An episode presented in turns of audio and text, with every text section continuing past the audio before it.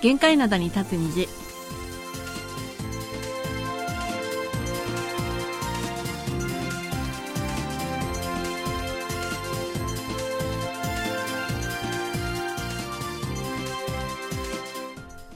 リスナーの皆さん、あんにゃせよ。 안녕하세요 9月27日火曜日の限界の名に立つ虹、丸組のお母さんことケミヤスンです。そうなんですことキマーソンです秋分も過ぎだいぶ日が短くなったなぁと実感している今日この頃ですえーまだまだ朝晩の寒暖の差が大きい日が続いています。リスナーの皆さん、健康には十分ご注意ください。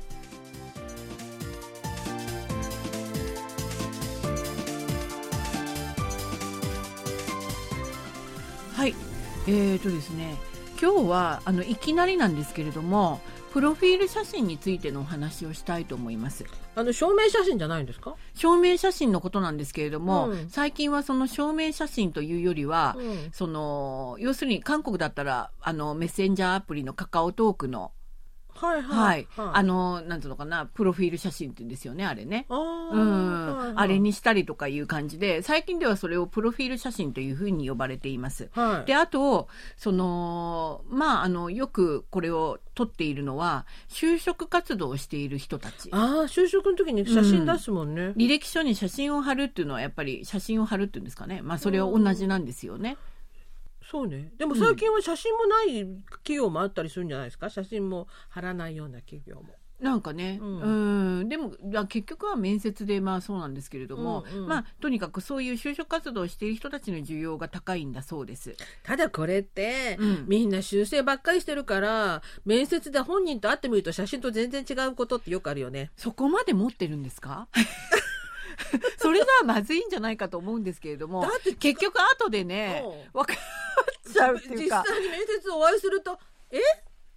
っとえって感じのとこ合うよね。まあね、うん私たちほら学校で学生たちの写真見たりするじゃない面接で。はいはいはい、はいでちょっとねあれ みたいな。そうあのほら出席簿にも写真入りのがあるからそうですよねそう顔覚えないからそれでわざわざし写真入りのにしてるのに全然顔が違うからもっと覚えられないとかね まあそういう、いくらでもあの、こういうね、話の種になるそういうプロフィール写真なんですけれども、はいまあ最近ではほら、あの、メッセンジャーアプリだとか、ズームとかのそういうもので、会社でもたくさん、あの、仕事のやり取りをしたりするじゃないですか。はいはい会議をしたりとか。うんうんだからその、そういう面で、画面に映る、写真に映る自分の顔っていうのね、うんどういうふうな顔に映るかっていうのも結構関心が高まっているみたいなんですよ。まあ写真はね修正聞きますけど、画面の場合はねズームの場合はしょうがないよねうん、でもあれってフィルターとかほらいろいろあるんですあーよなるほど背景いろいろとかあね、背景はね、うんはいで一部の若者たちの間では10万ウォンから40万ウォンぐらいする高価なプロフィール写真を撮るのも流行しているということです40万ウォンって言うとほとんどボトックスとか売ってるわけですか顔になんでこんな高いいのや私はウェディング写真かとかも思ったんですけれども、おーはいはいまあ、とにかくすごい高いなと思ったんですけれども、うんだからでもそれだけ高価なんですからやっぱり私たちが以前その証明写真として撮っていた「うんはい座ってはい撮ります」とあれとは全然違うみたいなんですよあの地下鉄駅の構内にあるあのあ自動販売機みたいな自動販売機の、うん、ああいうのとは全然違うの、あれね、とは全く違うと思います。あはいで、あのーまあ、あのー個性を表すことができる服装だとか姿勢、表情で撮るのが特徴なんだそうです。姿勢も違うの普通にカメラな見んてかね、私見たのでは、うんうんこんな風な斜めにちょっとね、こういうそんな自然生意気ないや、生意気じゃなくそんてな生意気、な自姿勢然、撮っていいの生意気じゃなくて、自然な感じで、こう、こういう感じで、うん優しそうな、なんつうの温和な、この微笑みを浮かべた。それってさ昔私が撮った見合い写真のあのバージョンだったこの確斜めかに、お見合い写真もプロフィール写真の一部だと思うんですけれども。斜めこう横からこう撮ったのお見合い写真だったわいや、私が読んだ記事、そうだったんですか。 あれ、私が読んだ記事では、えっ、と、その、あの、就職にあたって、ほら、ヘッドハンターとか、そういう人、サイトにほら、登録したりするじゃないですか。はいはいはいで、ヘッドハンターの人にアドバイスをされたのが、うんあの、もうちょっとこう自然に構えて、こう、ちょっとね、こういう風な感じで、あのー微笑みもちょっと自然な感じでやった方がいいですよってアドバイスされて、うんそれでこういう写真を撮ったんだ。ちょっと高いお金出して、うん見事就職に成功したっていう、そういうなんか、はい、書き込話みだありったまんしでたすけれども、へーはい。まあそういううん、記事だったんですけれども、まああのね、その専門のね、こういう高価なプロフィール写真を撮る写真館もすごく多くなってるんだそうです。はい。うん、であのそのさすがに値段が高いのであの写真を撮るだけじゃなくて衣装だとかヘアスタイルだとか写真をどういうふうに撮るよ、まあ、例えばこうやって斜めにちょっと自然にっていうコンセプトを相談して決める時間を設けているそうなんですよ。別に衣装を貸してくれたり、ヘアスタイルのあのアーティストさんがいるとかいうわけではないのね。ただ相談するだけなのねそ。の前に相談して、うん多分そういう感じで準備するんじゃないでしょうかね。本人がね。うんうんで以前は証明写真っていうとほら私たちこう考えてみると肩ぐらいまでちょっと出るぐらいだったじゃそうないでですすかよね。うんでも最近では上半身を取ったりとか、うんこう上半身が全部出るようにとか、うんうんあと全身取ったりってするんですって。へえ。で実は私この話題持ってきたのは、うん我が家の娘がは期限が切れたパスポートの写真を撮るためにわざわざカンナムの方に行ってきたんですよ。い。はいはいはでそれがそういう写真館でした。い。うー。うんん綺麗に撮れてたまあねえだいぶ持ってたお母さんの目から見て。うーんちょっとここら辺このこういうなんつうの頬のところはあ。この線があちょっとそそいでるんじゃないかっていう感じはしたんですけれうどんも、うんうんただ彼女の場合は、うんあのーパスポートだったんで、うんそんなに持っちゃダメですよ、そうだよね。そうだからそれは、そのものすごい10万音から40万音じゃなくて、うん、うんあんたいくらだったのって私この記事見て詰め寄ったんですよ娘にはい。そしたらあの、はいえっ、と7万音だったんですあ、それでも高いね。高いねって言ったら、うんえっ、とそれじゃあどどんどの写真をもらったのって言ったら、うん上半身撮った写真と、うんそれからあのーそのパスポート用の写真と、うんそれからファイル写真のファイルですねあ、それはもちろん。うんはいはい。あをもらってあと額縁その上半身の写真をねうんその額縁に飾ってなんかね何気に家に置いてあったんですよ、あ、はいはいはい。うんだからそれも額縁ももらったんですだそうですだからと結構高いなと思うんですけれどもそのもちろんパスポートの写真は背景が白じゃなくちゃいけないっていうそういうのがあるんですよね、うんうんでもその上半身撮ったのはえっ、とね薄い紫色だったんだでそ、の色はどうやって決めたのって言ったら相談して決めたんですってあなたにはこういう色が似合いそうですっていう感じでで、服装なんかもやっぱりちょっと持ってた。そんなことないですよだってほらスーパツスポートの写真ですから彼女は、うんうんうんそんなことはなかったです普よ、通に。うん、普通に撮っってました、た。はいはい。まあすっきりした感じの印象はしましたけどね、うんうんまああのそんなような感じですねで就職活動に必要な写真というのも今比較的自由な感じらしいので、うんこういうものを企業の方でもあのそんなにねなんだこれはみたいなこういう感じの反応ではないみたいですいよやでも上半身全部出てる写真って珍しいよねあんまり就職のねあれはなんでしょうねだから大手企業ではそこまではやらないんでしょうけれども、うんうんそのまあデザイナーだとかデベロッパーとかそういうねはいはいはいはいそういう企業では、うんあのスタートアップとかね、うんそういうところでは、まあ、こういう写真もすごくプラスにつながるんじゃないかっていうふうなことでしたね。なるほどねいろんなふうに時代変わってんですよね。はいはい、今日の一曲目をお送りします。チョン・ミードが歌います。サランハゲ・テルチュル・アラッソ。愛することになると思っていた。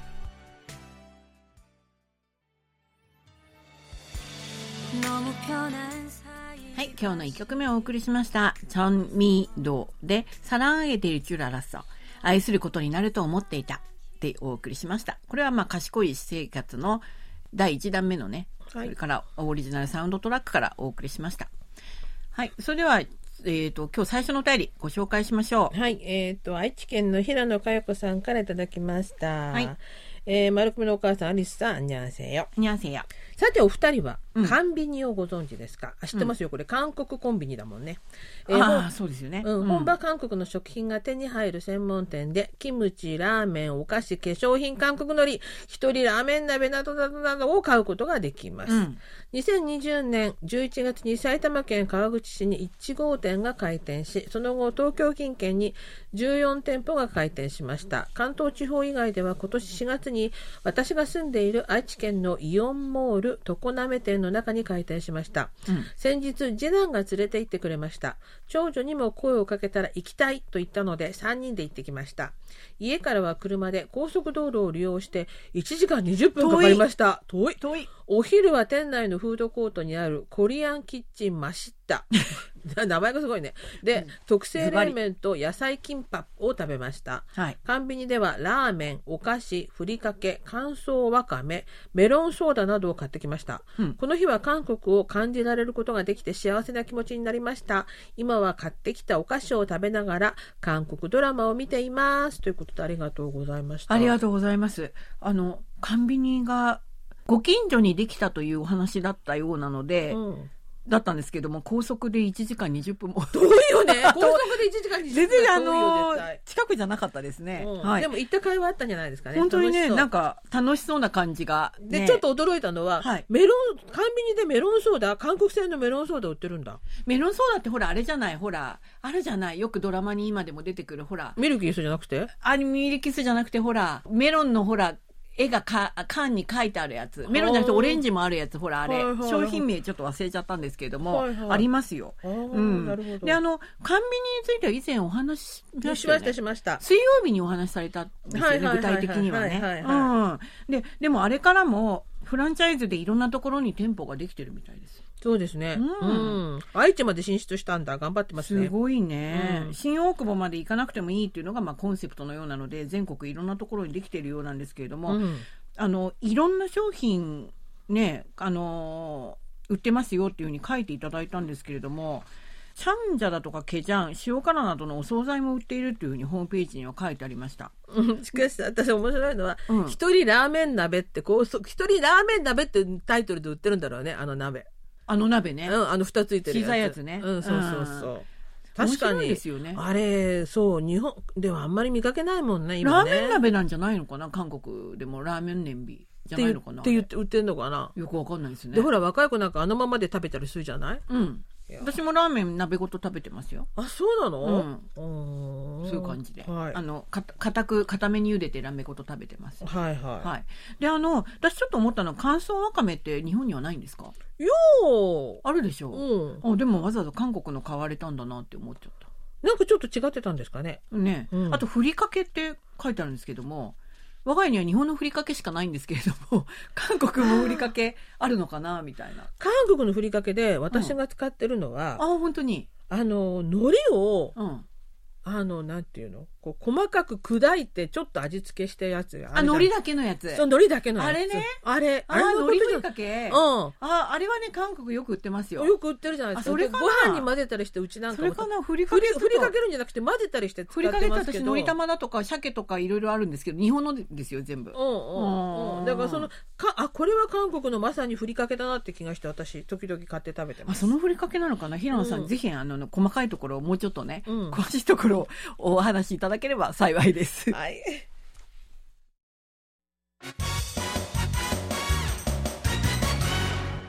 いっちゃなよドットコリア火曜日のいっちゃなよドットコリアアジュンマの井戸端会議の時間です。アジマの井戸端会議はアジマのレーダーに引っかかった話題をアジマの目線で掘り下げアジマとしての考えを皆さんと分かち合っていく時間です、はい。今、韓国では、あの、秋の大学祭が行われている季節なんですよ。今年はやるんだやるんですよ。うんいいことだはい。うんあの、一部は、春もちょっとやったんですよ、一部の大学では。あはいはいはいはいそれで、その時、その、あの、韓国の大学祭って、すごく有名な、あの、歌手とかアーティストとか来て、うんコンサートするんだよあのそねうそれがすごく目玉なんですよね。はいうん。誰を呼ぶかそうなんですよねそ。れが執行委員会の腕にかかってるという。そういうことですよね。はいまあそういうことなんですけれども、で、あの、春一部あったんですけども、うんこの秋は本当に大々的に皆さん、あの、大学祭を行うということなんで、はいそれがすごい話題になってるんで、その話題をちょっとね、あの、お送りしたいと思います。で、あの、その話題自体というか、あの、大学祭が、ちょっとマーケティングに活用されているっていう、そういう話題なんですけれども、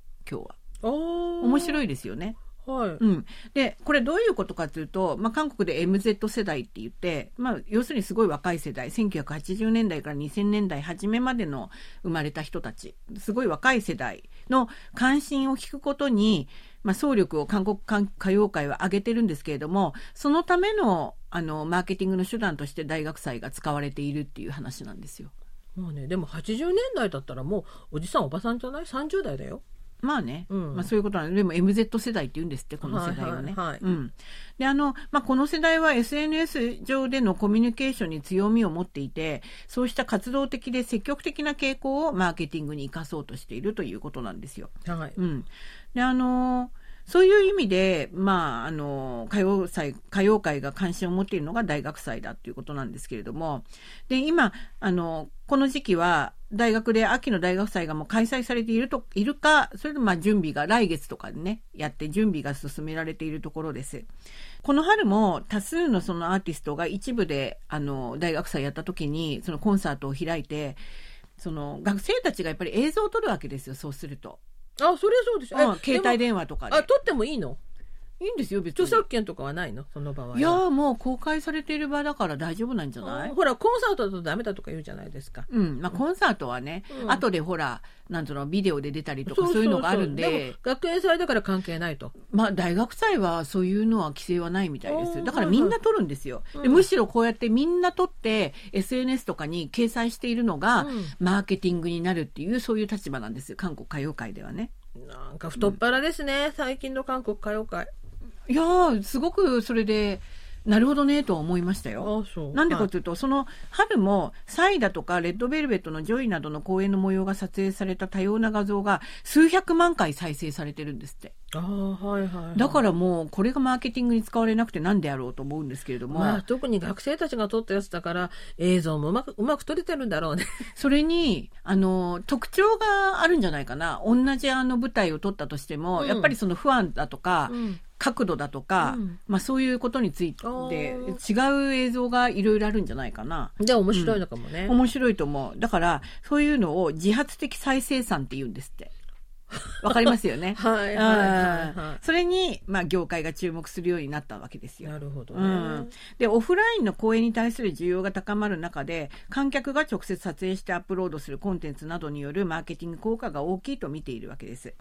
ううんで芸能事務所の関係者は単独コンサートはファンのための公演ですよね、もちろんもちろうんん。でも大学祭っていう学園祭っていうのは大衆的に知名度を上げ幅広い反応を得るのに適しているっていうへうんーだから大学祭で生まれたコンテンツも同じくファンに限らずさらに広範な対象の目に留めてもらえるのでプロモーション効果が大きいんだというふうに話しています。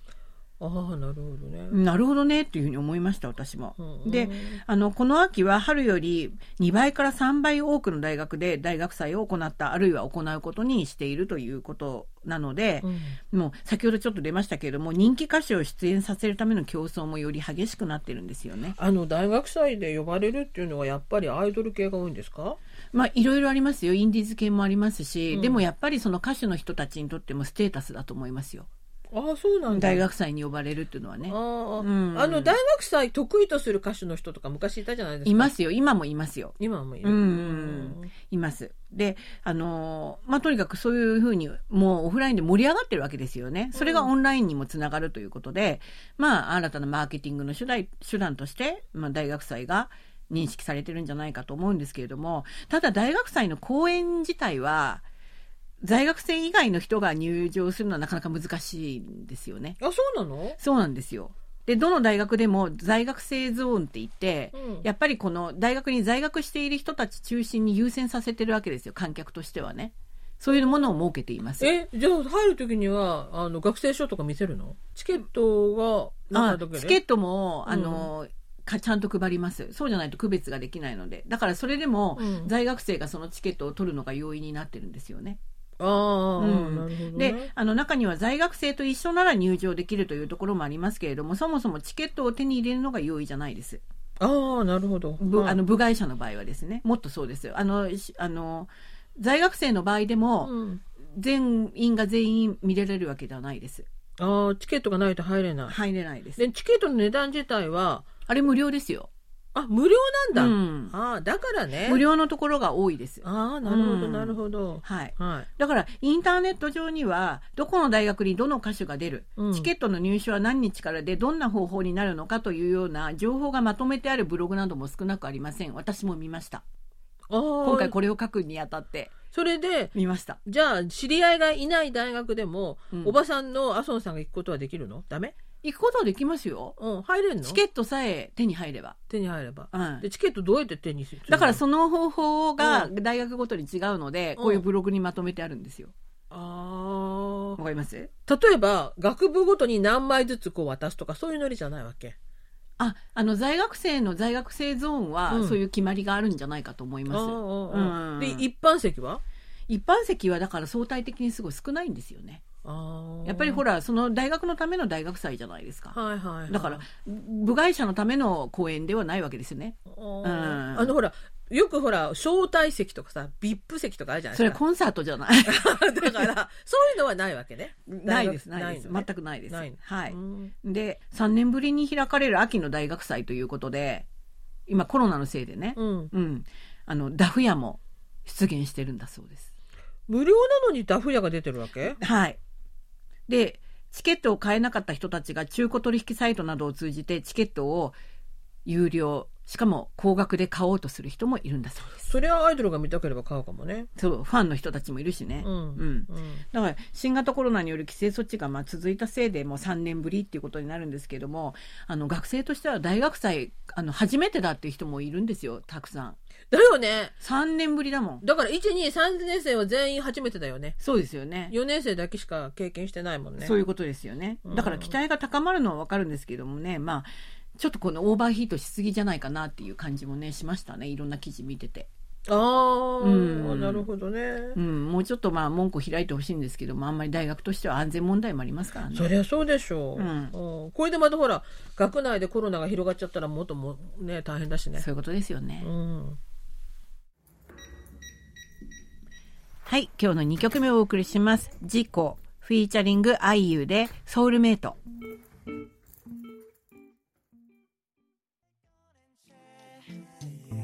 はい、今日の2曲目をお送りしました。えー、ジコ、フィーチャリング、アイユで、ソウルメイトでした。実は先ほどほら、あの、大学祭によく呼ばれる歌手もいるんだよねっていう話だったんですけうんはいはいはいはど、いジコさん、その一人です。あああの、今は今事故年のな秋のライねンナップにかなりジコさん出てましたね。なるほどね、う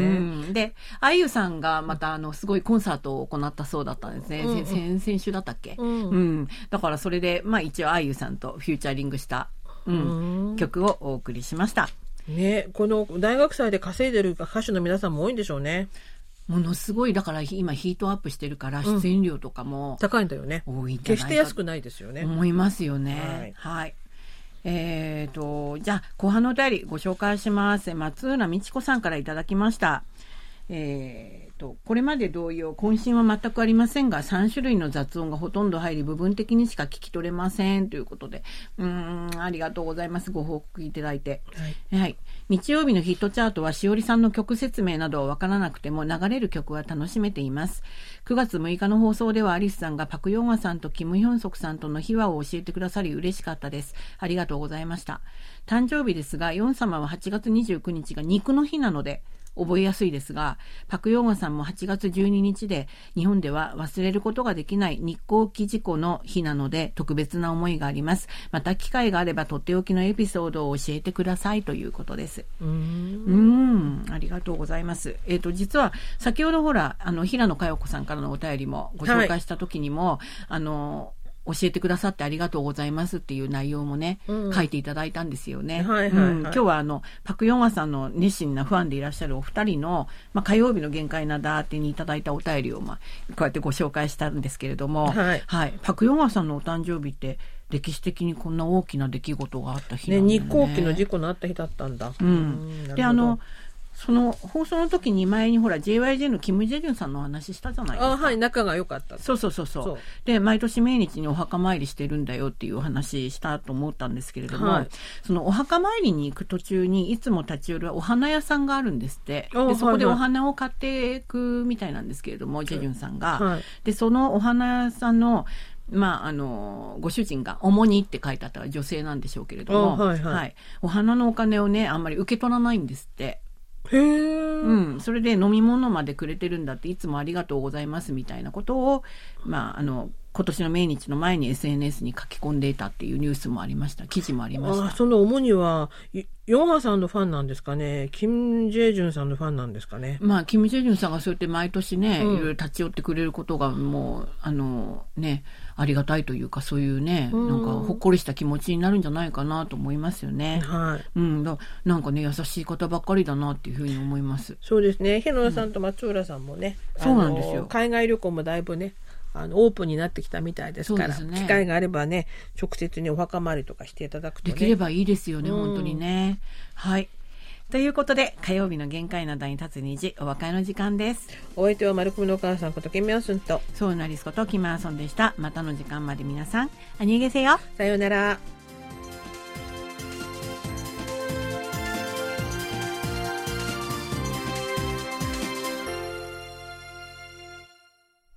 こちらは韓国ソウルからお送りしているラジオ国際放送 KBS ワールドラジオです。